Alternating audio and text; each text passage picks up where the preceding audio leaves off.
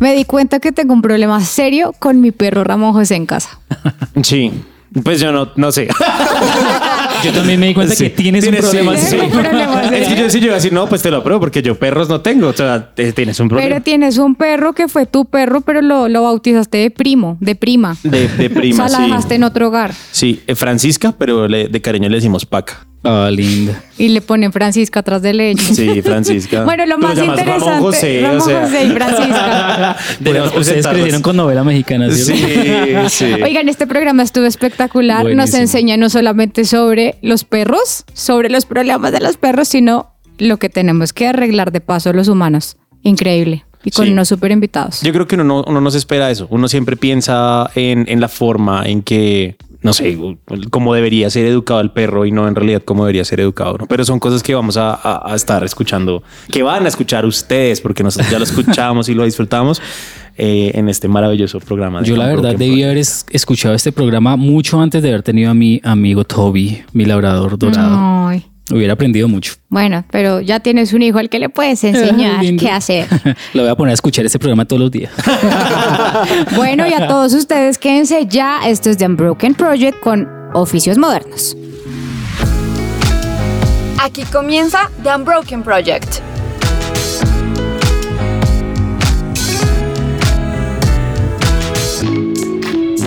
El oficio moderno amado por los millennials llenos de trabajo, de estudios, de ocupaciones, de plantas y de perros nos llevan a explorar en este nuevo capítulo de The Unbroken Project qué es eso de el adiestramiento canino, qué es eso del colegio para perros, qué es eso de que nuestras mascotas aprendan a comportarse en sociedad.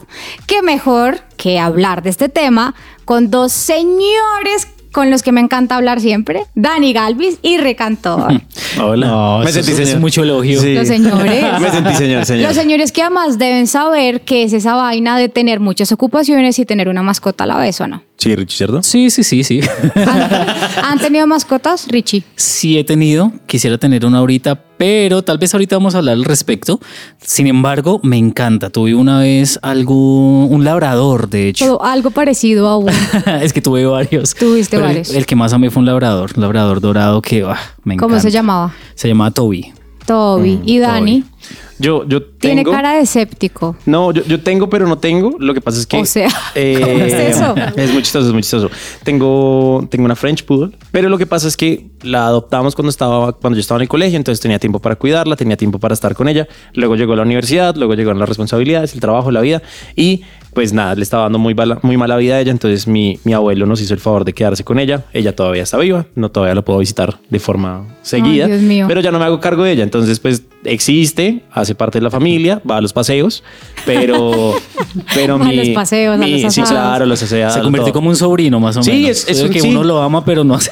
Es, es un primo porque mi tía lo adoptó. Es una prima, perdón. Es una Ah, prima porque mi tía, mi tía la adoptó. Entonces, nada, entonces, pues eh, todavía está, la amo, pero pues no podía darle la vida que se merecía, entonces tocó darle un hogar. Bueno, hablando de eso, Richie, ¿qué ha sido lo más difícil de tener mascota? Lo más difícil, y lo compartí ahorita precisamente, es el tener que salir a las ocupaciones diarias y tener que dejarlo pues encerrado en un apartamento en mi caso y más que era un labrador gigante entonces a mí me tocó también pasar por ese duelo de entregarlo a una persona, a una familia que lo iba a consentir pero que él también iba a tener un espacio para comportarse bien según lo que- Richie es de las personas que dice me dolió tanto que no quiero tenerlo porque qué tal que vuelva a pasar por la misma Exacto, por- situación. ese, es, ese es mi duelo ahorita, Ah. porque por dos motivos. Primero, si me voy de viaje, yo sé que no es tan fácil, tal vez ahorita nos aclaran un poquito al respecto, pero no es tan fácil salir con una mascota de viaje.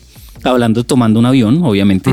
Y en segundo lugar, porque me duele dejarlo encerrado. Entonces, ahorita que volvimos otra vez a, a oficina, a la vida oficinista, pues es muy complicado salir y saber que todo el día va a estar ahí solito. Bueno, para ustedes dos que tienen ese corazón dividido, pues se hace necesario el adiestramiento canino. Y por eso hemos invitado a Nevo Instinto Canino.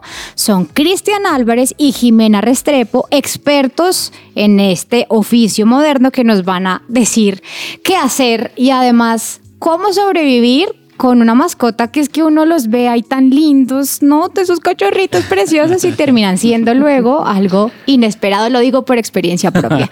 Cristian y Jimena, bienvenidos. Hola, muchas Hola, gracias. Gracias por estar con nosotros. Están muy tímidos, pero ustedes ya sé que nos van a Ahí enseñar. vamos soltando. Sí, se van soltando y nos van enseñando sobre todo de comportamiento, se los decía antes de empezar nuestra, nuestro programa, comportamiento canino y comportamiento humano, porque, porque esto es una cuestión de, de dos vías. Pero cuéntenos primero, ¿qué es Neo Instinto Canino?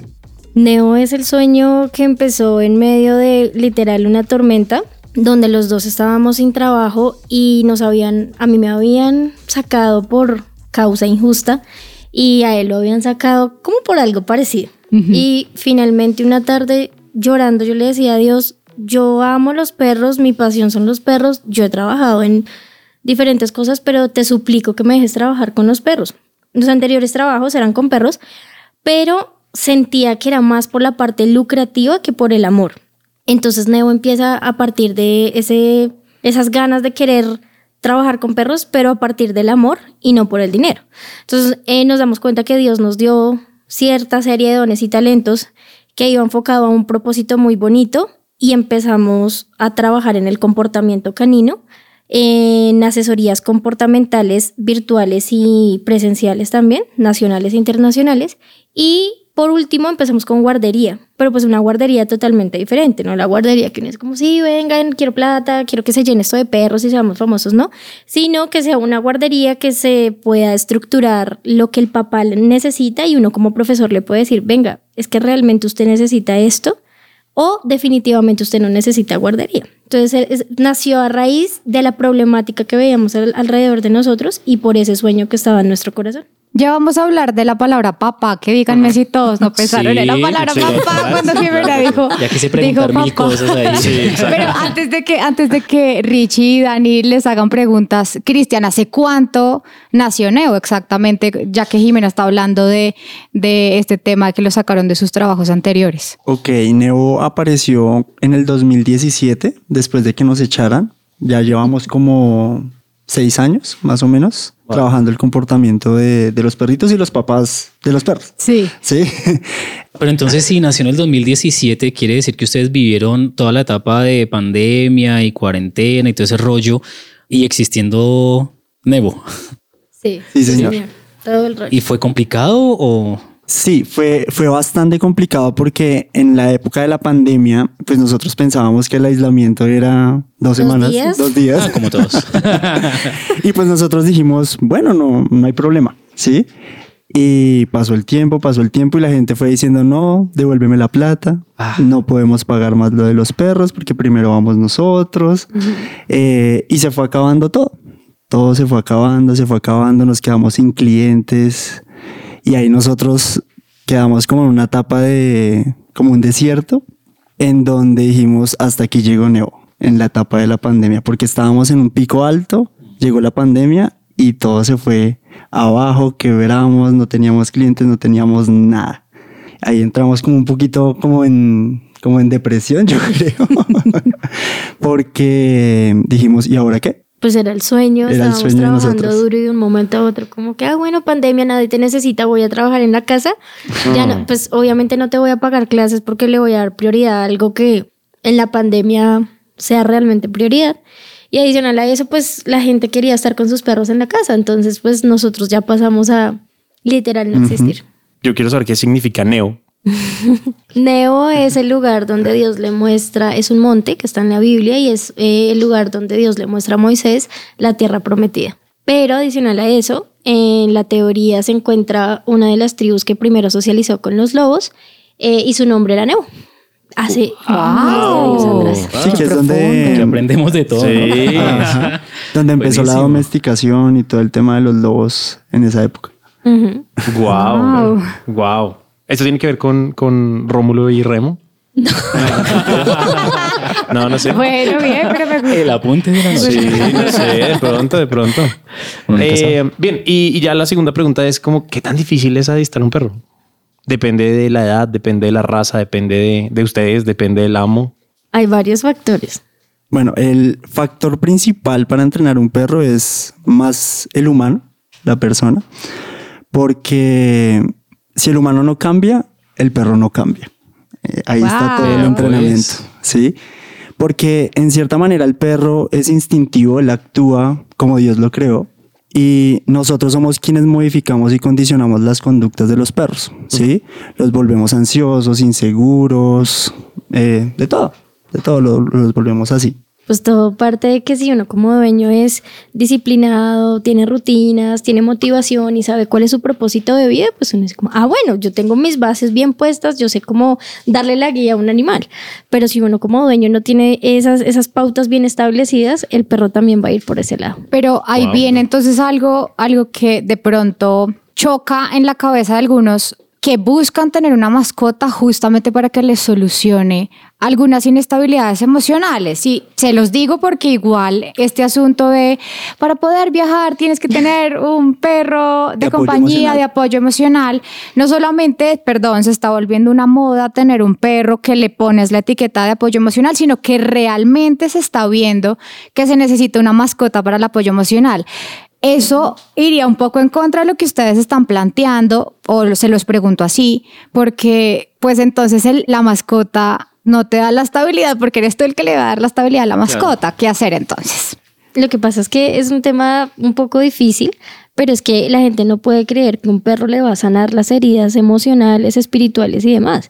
Muy seguramente Dios lo creó como una herramienta, pero eso no quiere decir que el perro llega a tu vida, te la cambia y te la mejora siendo el perro el que lo hace. No, nosotros damos herramientas. Ahora, el problema es que este término de mm, apoyo emocional, soporte emocional, es como me voy a llevar el perro a la peluquería, al avión, al aeropuerto, al viaje, donde sea, y es un perro que no ha tenido un, es- un- un- La estructura. una estructura comportamental adecuada para estar en esos lugares. Entonces la gente dice como, no, pues tengo ansiedad, voy a tener un perro. Y compran un perro ansioso. o sea, súper bien.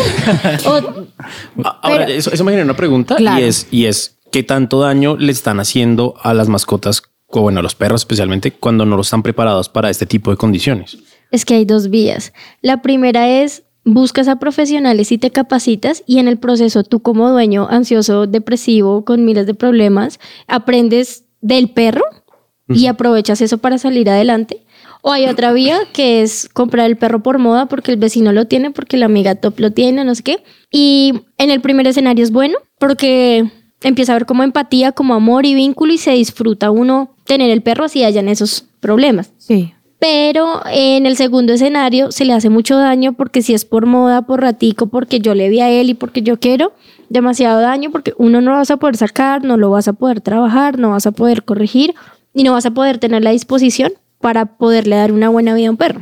Cosas básicas como salir a caminar, correr, estructurarlo, tenerle paciencia, tener el tiempo, son cosas Pero, pero ahora, sí hay de todas formas posibilidad de que un perro bien adiestrado, digamos, para un apoyo emocional, pues realmente pueda ayudar al ser humano a salir adelante ante estas situaciones, pues como qué pena, ah, planteé primero un escenario muy catastrófico de frente a esto, pero realmente sí hay personas que lo necesitan, pero si lo necesitan, lo necesitan de forma adecuada. Eh, ¿Cómo los ayudan estos perros cuando realmente están capacitados para eso? Esos perros se hace una selección desde bebés, se les hace una serie de evaluaciones y si después del año y medio están aptos, bien, a ti te lo van a dar con papeles, con certificado y demás. Y estos perros sacan adelante casos que uno dice, wow, tanto casos clínicos como casos comportamentales. O sea, tener un perro bien estructurado bajo el manejo clínico y con profesionales en conducta,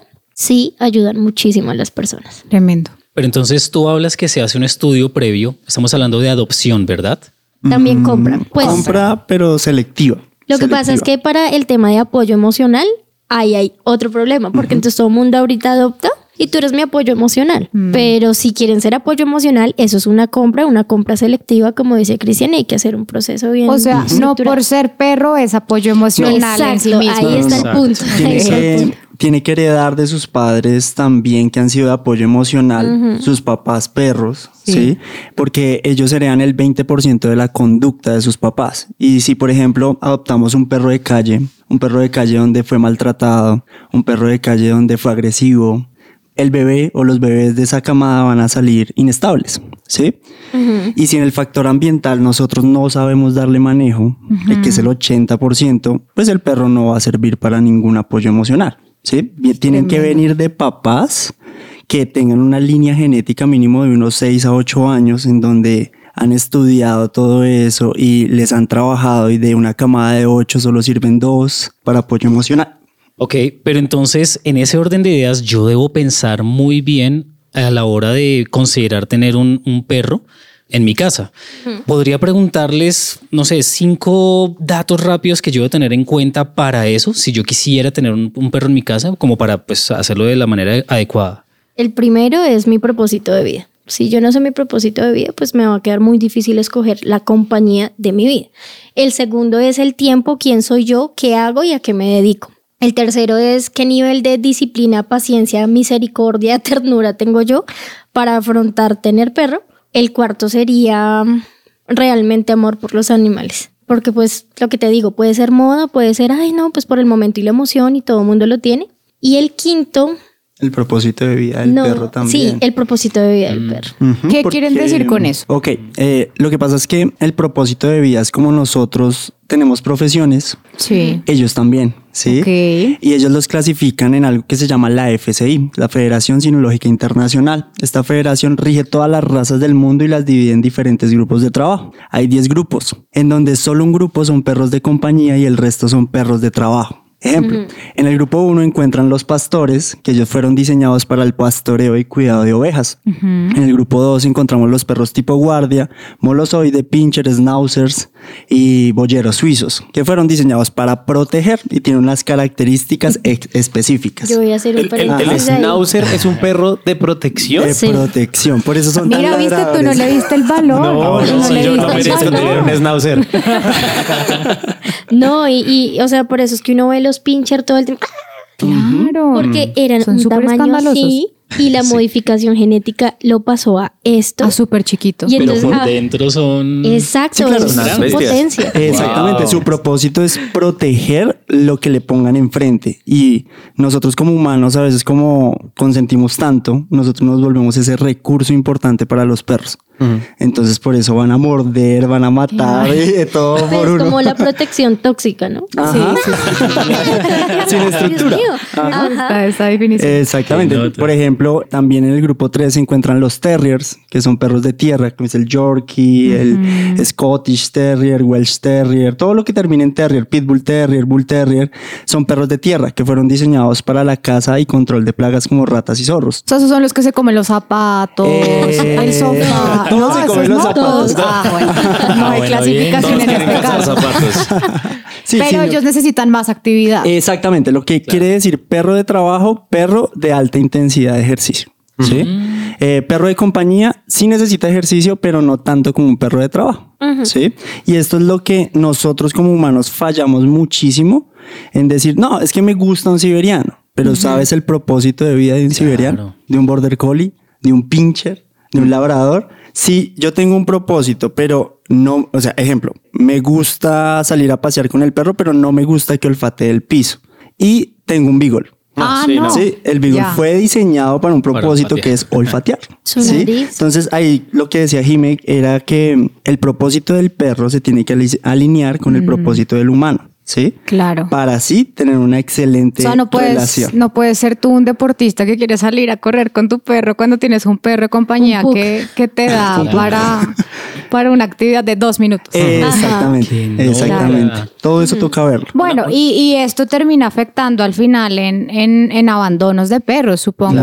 Yo en que no lo soportaste. Eso además de, como decías tú, tu nivel de misericordia y de amor por, por los animales que a veces no es tan alto como uno piensa y terminan abandonando a los perros también, ¿no? Ujú. Total, De acuerdo. porque llegas a la casa, estás cansada, la, la casa está dañada, todo está vuelto nada y el perro está, ayuda, necesito hacer ejercicio.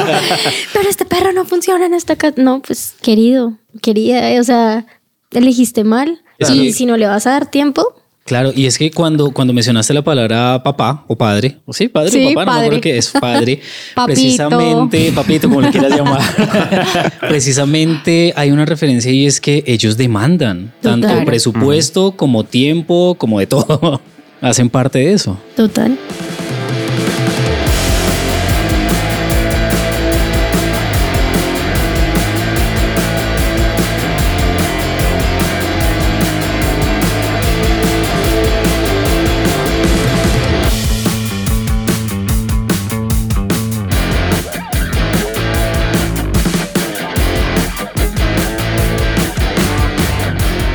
Estás escuchando The Unbroken Project. Hemos hablado de las cosas que hay que tener en cuenta para adoptar o para comprar o para tener en la familia a una mascota, a un perro en particular. Y nos estaban contando Cristian y Jimena de Neo Instinto Canino, pues que los perros también tienen un propósito de vida. Me gusta la forma en la que ellos lo exponen. Ellos tienen en su ADN pues casi que la razón de ser de sus vidas. Y esto me lleva a preguntarles cuál es la razón por la que ustedes más los buscan, o sea, cuál es el comportamiento que más les llega a su neo instinto canino, que es que se me comió el zapato y no sé qué hacer para recuperar y vuelve y compra y vuelve y se lo comen. ¿Qué es lo que más les dicen? Si lo digo en términos así como chéveres, no lo entenderían. Básicamente nos dicen, mi perro jala la correa, cuando yo salgo llora, rompe todo, se lesiona, yo ya no tengo tiempo con mi esposo de calidad porque bueno, yo dejo a los niños en un lugar, pero entonces cuando yo llego a la casa el perro nos destrozó todo. También nos han llamado cuando las familias están a punto de terminarse porque si ese perro no se arregla, entonces Terminamos todo. A ese Ajá. punto. los Wow, papás se van a tremendo. separar. También nos han llegado casos, o sea, lo más común es que no socializan bien, jalan la correa.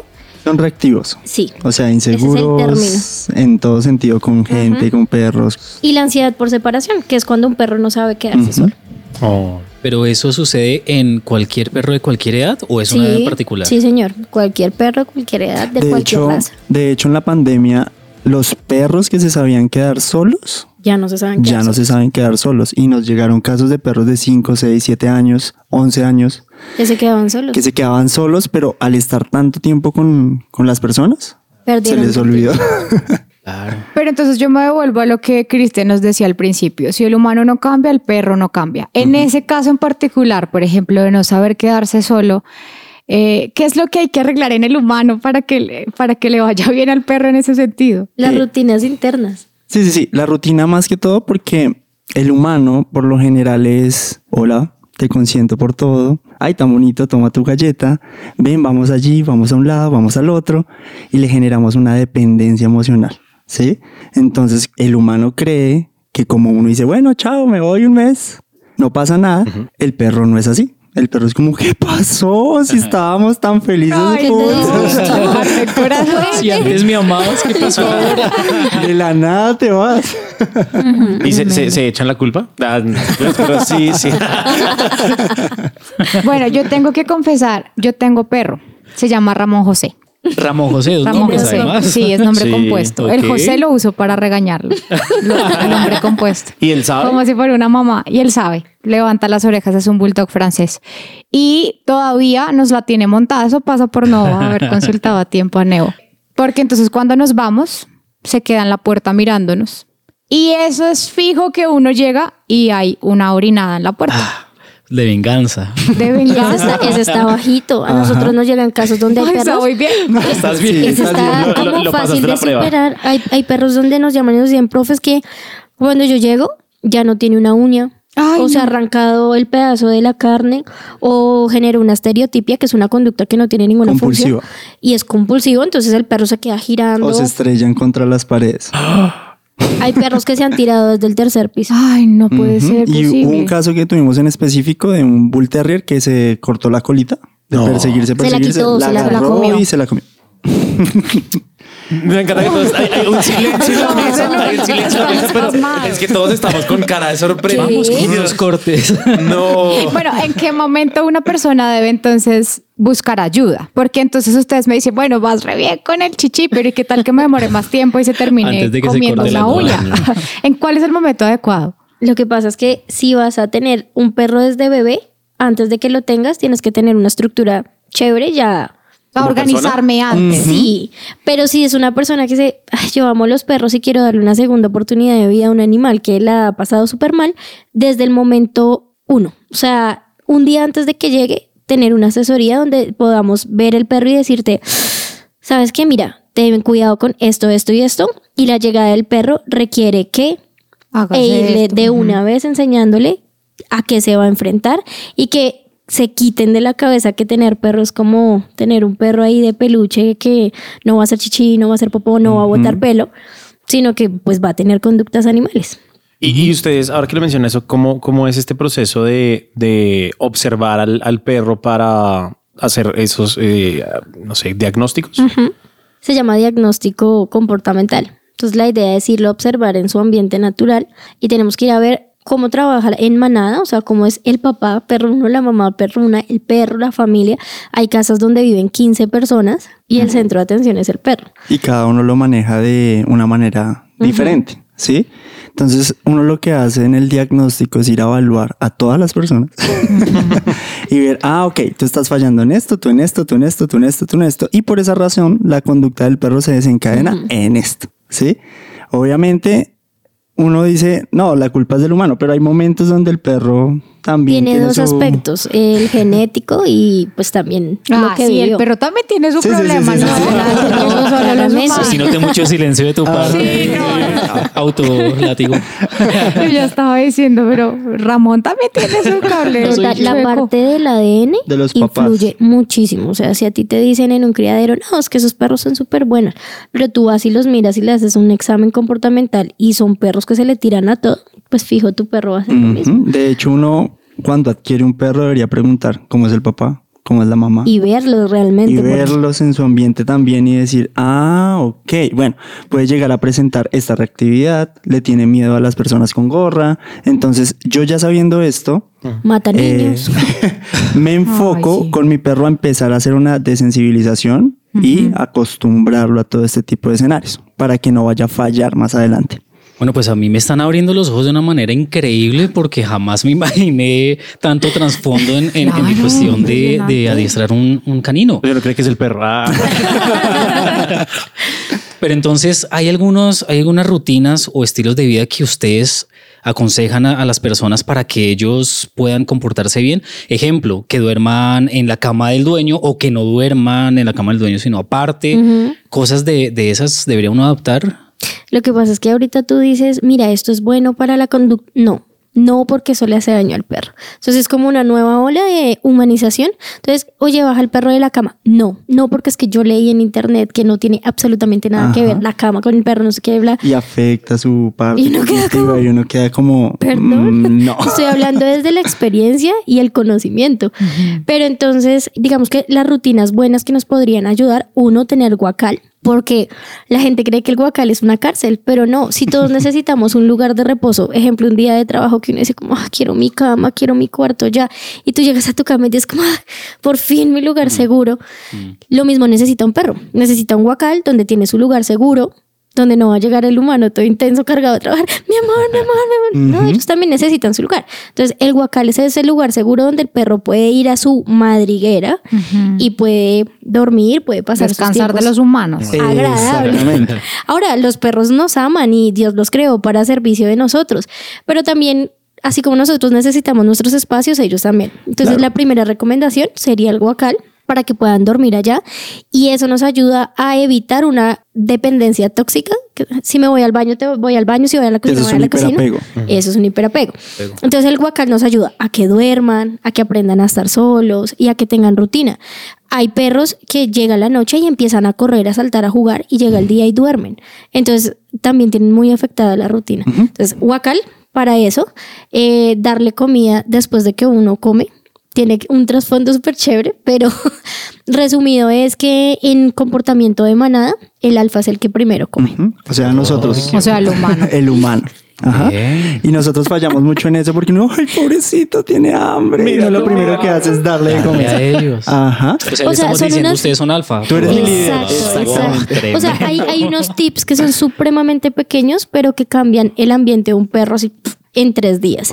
Otro es decir, yo voy a tener perro y yo soy el dueño del perro y yo no me voy a acomodar al perro. O sea, no es que el perro no puede dormir si uno no le pone la camita a este lado. O yo no puedo salir si el perro... O sea, tenemos que aguantarnos ese periodo de adaptación donde el perro llega a la casa y dice como, ¿dónde está mi mamá? ¿Dónde están mis hermanos? O sea, yo estaba acostumbrado a una cosa, ahora en esta casa hablan otro lenguaje. También como tener ese tiempo de conocer al perro, pero también ponerle sus límites. Y que si quieren salir, salgan, pero no en papaya. O sea, recojan todo lo que esté tirado, que uno diga, sí, esto se lo puede comer el perro, delimitar las zonas de la casa también funciona mucho y empiecen a salir. Es que la administración me dijo que estuvo gritando. Te hacemos una carta donde esté en trabajo comportamental. Claro, y ser, y ser muy empático también con el perro porque Claro. ellos no están adaptados a estar solo 5 o 6 horas. Digamos, sí se les enseña así, pero ellos son seres gregarios, son seres, Seres de de manada. manada. ¿sí? Entonces, si están solos, no están en su ambiente natural. Por eso cuando están con nosotros se sienten tan seguros. Pobrecito. Porque ellos no nos ven como mi papá, mi mamá, mi hermano, sino como una manada, ¿sí? En donde hay jerarquías. Se rompió Tú mi haces corazón. Soy una más de tu manada. Exactamente. Entonces nos ven como una jerarquía donde hay un alfa, un beta y un omega, ¿sí? Y si nosotros no sabemos enseñarle esa estructura de jerarquía, el perro se va a sentir desválido y dice, ¿y quién manda acá? ¿Sí? Necesito a alguien que me guíe. Si tú no me guías, entonces yo voy a mandarte a ti. ¿Sí? Y ahí es donde empiezan a generar malos hábitos, malas conductas, porque el perro dice quién entra, quién no, qué perro sí, qué perro no, eh, cuándo se come, cuándo no. Si ustedes salen o no salen. Exactamente, salen o no salen. Entonces lloro. Cuando lloro no se van, ¿sí? Claro. Cuando lloro me dan comida. Si me hago chichi, vuelven rápido. Vuelven rápido. Si yo tumbo esto, entonces me regañan. Y lo que ellos siempre están buscando es atención para tenernos un poquito doblegados. ¿Sí? Un poquito, un poquito muy, muy dominados. El día de hoy me gustaría que, el día es como hoy, en realidad me gustaría que este podcast fuera, tuviera video para poder ver Ay, las expresiones sí. faciales de No, estamos- Es que ni siquiera las de la mesa, las de Germán. Germán es el que me tiene Vamos a con una hacer un cara de diagnóstico con él. Sí, No, sí. Bueno, pero aquí el problema termina siendo es el montón de rollos que tiene uno a veces de verdad como, Sí.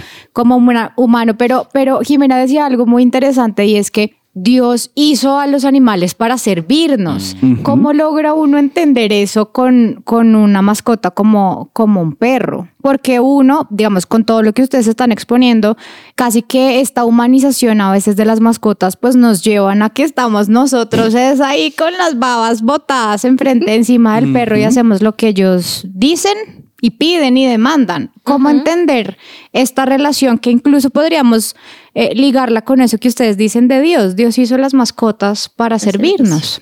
El primer punto es mirar la intención del corazón por la cual estoy teniendo perro. Si tristemente no he podido tener hijos y quiero llenar ese vacío con un perro, pues va a ser diez mil veces complicado. Pero si la intención de mi corazón viene de un amor y una pasión por los perros, es supremamente fácil. Pero de amor y pasión, bien, no de amor y pasión tóxico, de te necesito, tócame, si el perro no está, no puedo dormir, si el perro, o sea, se resume a que no debemos tener esa dependencia tóxica con el perro.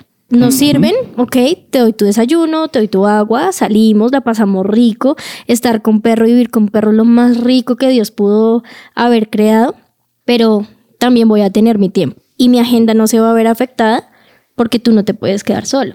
Mi matrimonio no se va a ver afectado porque tú no te puedes quedar solo. Mi familia no se va a dañar porque el perro está generando problemas. Claro, hay que buscar las maneras de, pero hay que darle lugar al perro. No con esto digo que uno tiene que ir a tirarlo por allá al No, de monte y que se muera. Los podemos amar con gran pasión, Pero pero, hay que lugar. como centrarnos y decir, el perro nos sirve a nosotros. Ahora, digamos que en la parte del de el apoyo emocional, ahí se muestra el real servicio del perro hacia el humano. Pero cuando compramos un perro porque nos gusta y porque queremos tener perro, simplemente sirve como para cosas maravillosas como salir a caminar. No hay nada más rico que salir a caminar con un perro estructurado bien. Que no jale la correa. Que tú puedas ir a un parque y jugarle un rato y libera dopamina, oxitocina, o sea, es muy bueno, pero también hay que saberle dar su lugar. De hecho, me parece impresionante a veces el perro que a veces Dios le entrega a uno es como para trabajar ciertas cosas que uno tiene en su vida. Y nos ha pasado en muchas casas. Hay gente que tiene inseguridades y el perro es inseguro. Sí. Eh, reactiva, entonces uno les dice en las clases como, es que Dios te dio ese perro para trabajar tu reactividad. ¿Sí? y la gente claro, queda como, muy ¿qué, confrontado. qué? Bueno, y se han encontrado con gente que dice, no, eso no lo tengo yo, eso no me pasa a mí. El perro es así porque es así, yo no tengo ese problema. Uy, un montón, Sí, un montón pero de al final uno está como en la clase y uno es como, ¿Viste? ay, Y sí, como, profe. mm, que les dicen profes, ¿no? Sí. Ok. Yo creo que tú estás luchando con algo en tu interior. No, no. Estoy que salgo de este programa a decirle a mi esposo, tenemos un problema. Tenemos que hablar, favor". ¿verdad? tenemos que hablar.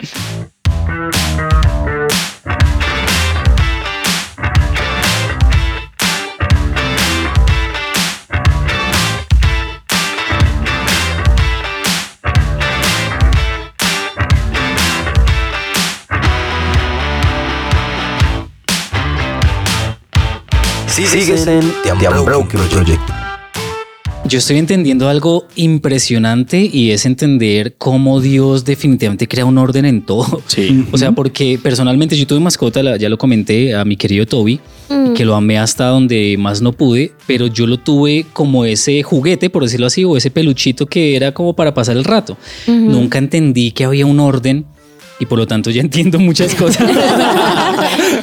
ya entiendo muchas Sí. cosas, pero cuando uno tiene ese concepto que ustedes nos están dando de cómo todo tiene un orden y Dios crea todo tan perfecto con un orden, claro, se disfruta mucho más el hecho de poder tener una compañía como lo es un, un perro. Cuando tú sigues ese orden y te disfrutas del perro, o sea, sales a la calle, caminas rico, socializas con gente, evangelizas a través de los perros, o sea, es un gusto tener un perro, es una de las cosas más bonitas que hay. Y de hecho un perro te ayuda a socializar. Digamos, personas, adolescentes y demás, tener un perro es algo que lo obliga a tener una relación con otra persona. ¿Sí? Como, hola, ¿cómo estás? ¿Cómo estuvo tu perro? O sea, echar los perros, básicamente. Literal, también ayuda Eso yo lo vi en la película de La Dama y el Vagabundo, ¿no se dieron cuenta que la Sí. pareja se conoció por eso? Y Ricardo dijo, uff, ¿qué? Disney lo tenía claro. Manchis, ¿por qué tiene perros? Mancho a conseguirse un perrito. ¿Ah, ya tiene? Ah, bueno. Vas Bien. bien, vas bien. Obviamente, bueno, eh, ha sido, ha sido tremendo todo esto, pero pues el programa también se llama Oficios Modernos Claro. en algún sentido, ¿no? Teníamos que sacarle primero la... Sí, lo que, lo que, lo que todos, sí, aquí la gente, que o sea, nos seguro- digan nuestros problemas primero. Eh, Estoy seguro, estoy seguro que sí. Yo, yo cuando, cuando estaba eh, pues más, más chiquito, veía en Discovery Channel a César Millán, ¿no?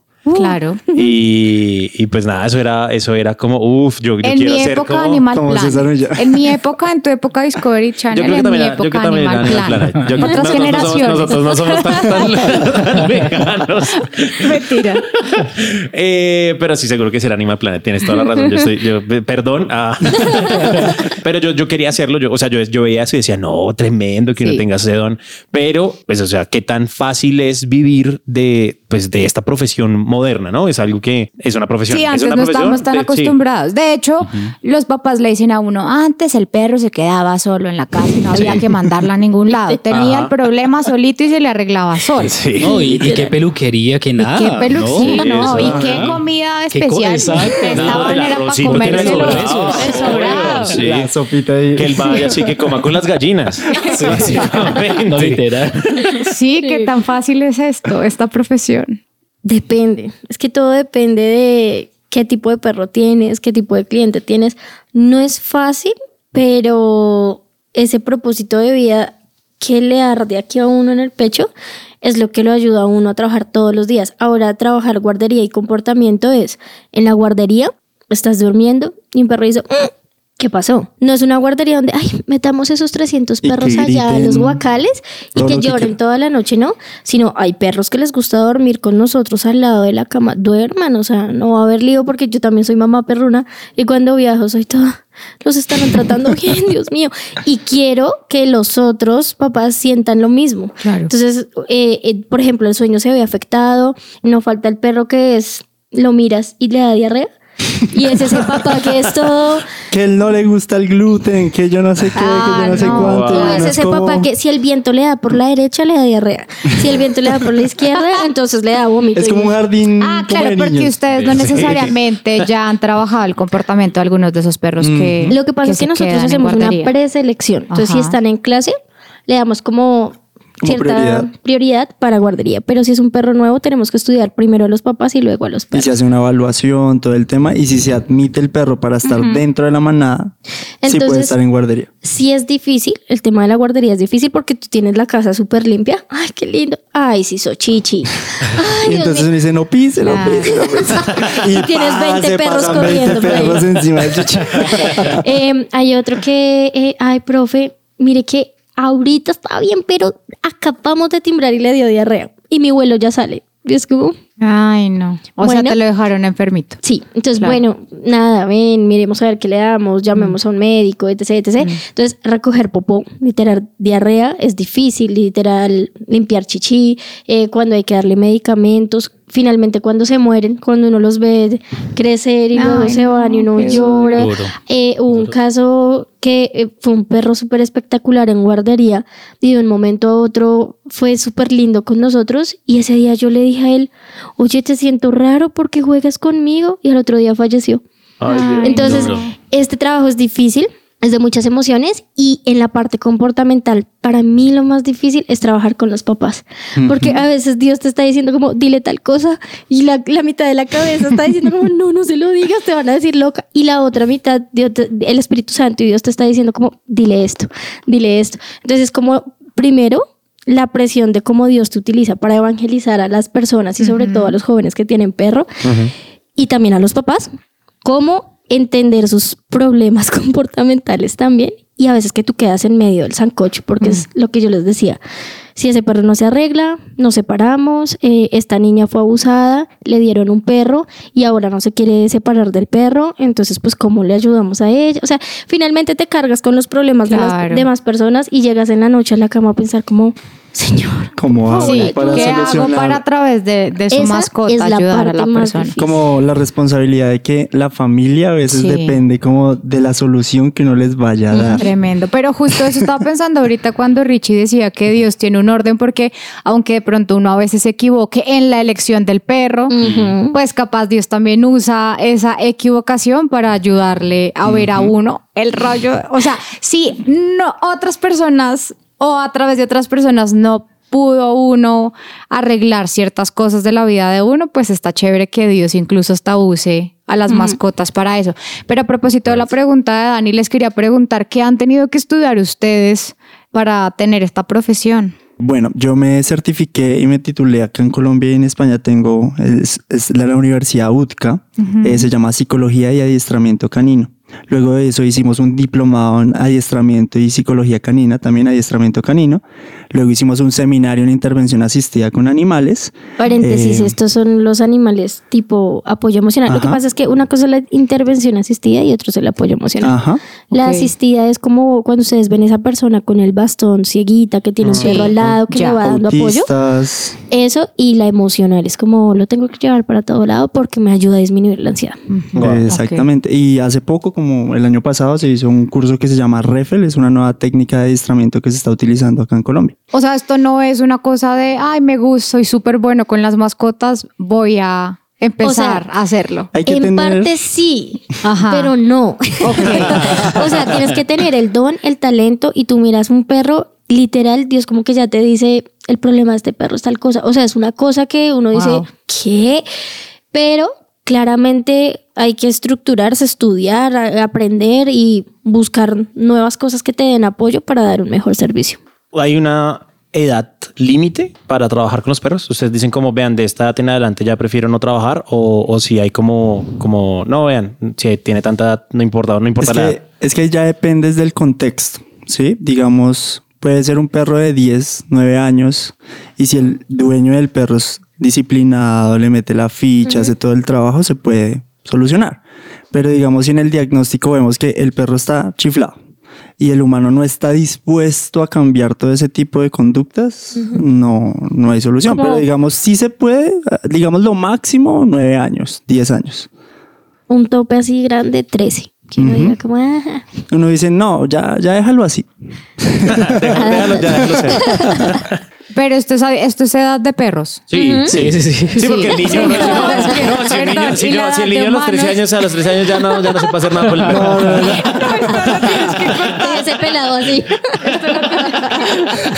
Bueno, no, yo les quiero preguntar por la edad humana. Es decir, ¿hay alguien, digamos, que a los 40 años diga, ¿sabe qué? Me aburrí de ser oficinista. Me quiero dedicar al adiestramiento de perros. ¿Se puede? Sí, claro. ¿Sí? Sí. ¿Qué habilidades tiene que tener una persona que se quiera dedicar a este oficio? Disciplina, creo yo. Disciplina, paciencia, Demasiada demasiada, paciencia, paciencia. es lo más importante porque es que el perro va a fallar 70 mil veces y tú tienes, tienes que estar ahí 70 mil un veces Ah. y es algo que uno a veces le dice a los clientes y es como, así es Dios contigo también. Si tú fallas, Fallas, 100 te mil, perdona. Él te va a perdonar perdona. 100 mil un veces hasta que tú mejores, ¿sí? Entonces lo que yo más creo es como paciencia, dis- disciplina y respeto por los animales. Los perros que están con ustedes, o bueno, en general, los perros se gradúan, tienen como, listo, ya llegó, ustedes dicen como llega un punto donde ya es como lo que Eres el podemos perro hacer. perfecto. Sí, te adiestramos lo que necesitamos adiestrar o trabajamos lo que tenemos que trabajar, ya te puedes ir tranquilo y vivir tu Sí, vida perruna. sí se pueden graduar. Lo que pasa es que muy pocos se gradúan porque eh, el concepto de adiestramiento es yo te entreno y ya vas a ser perfecto. No, el perro va a seguir fallando. Lo que pasa es que la graduación es como que ya terminó el nivel 1, 2, 3. La graduación es de los papás. ¿Qué te ha dejado este programa? Dale. Exactamente. El niño de 13 años se gradúa.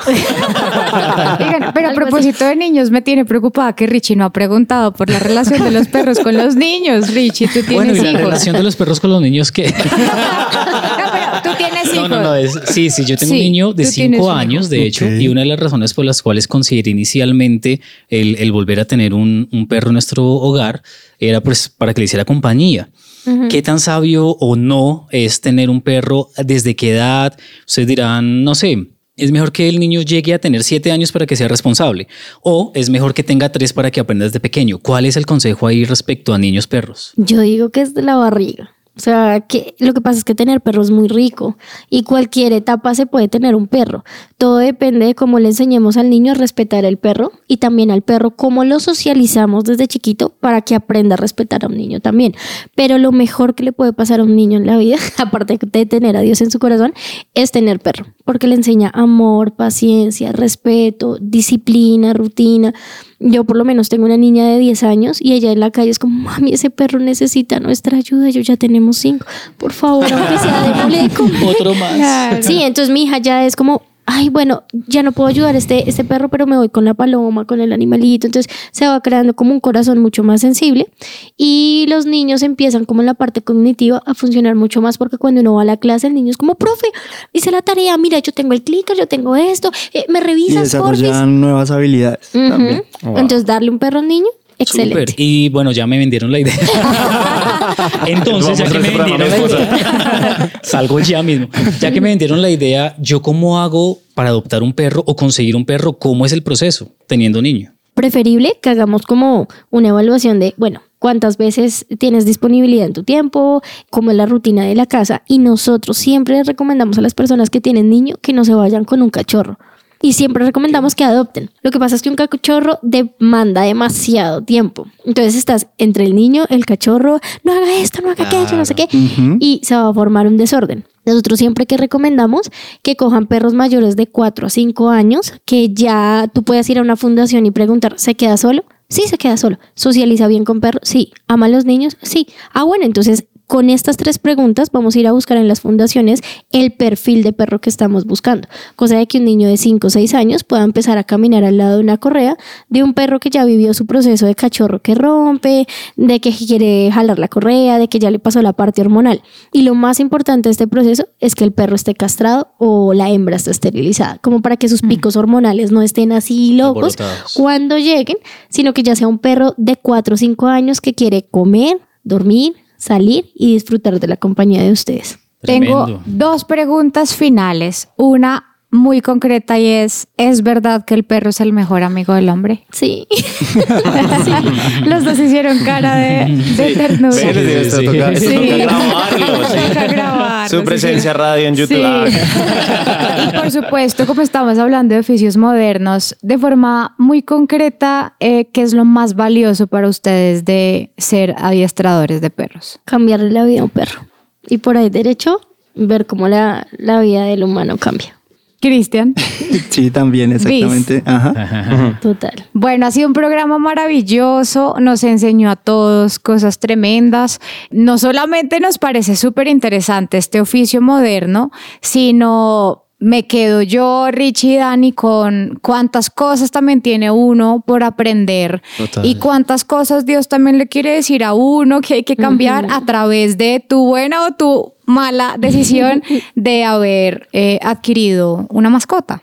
Sí, y pues el, el hecho de que necesiten cuidados, necesiten amor, necesiten tantas cosas que a veces nosotros creemos que pues no, sí, no, que no, pues es que es un animal, o sea, él no entiende o él no, no necesita o bla, bla, así, pues de Sí. pronto no, también pues tener en consideración esas necesidades especiales que tienen y, y no ser tan egoístas a veces de, de solo mirarme a mí, yo, yo, yo, yo, yo, y, y que el perro me sirva a mí como para algo puntual. Total, a mí me queda claro que esto sí es un oficio, Sí. un oficio moderno, es una Impresionante. profesión totalmente estructurada.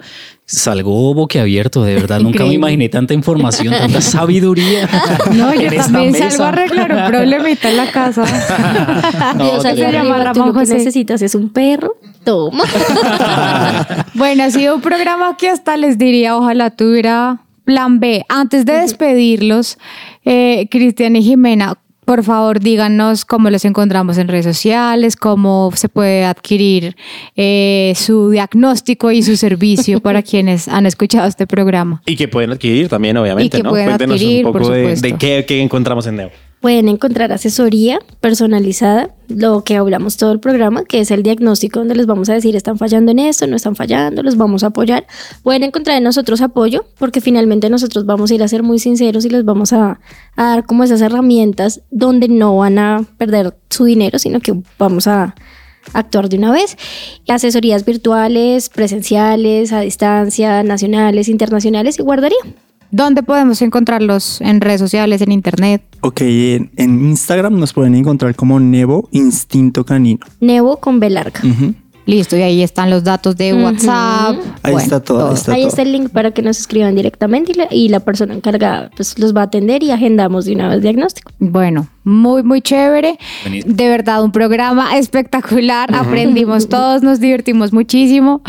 Algunos Yo me, yo me voy con que me echó un globo súper tremendo este programa y pregunté por la edad de los, de los de trabajo de los perros y de los y de los humanos. Gracias a todos ustedes por haber compartido este tiempo con nosotros. Gracias por haber escuchado a esta pareja con este oficio moderno, como les decimos, para millennials, pero también un poco nos deja la dependencia, ¿no? ¿Qué opinan ustedes, Richie y Dani? No, esto la no es solo para millennials, es para baby Para que sea, para que sea, sí. Para todos, de verdad, es mucha información y valiosa información. Muy valiosa información. La dependencia de Dios, ¿no? Creo que, Total. Así es. que nos quedamos con la dependencia de Dios para que aprendamos también cómo hacer que otros, como las mascotas, dependan correctamente de nosotros. Nos vemos en un próximo programa de The Unbroken Project.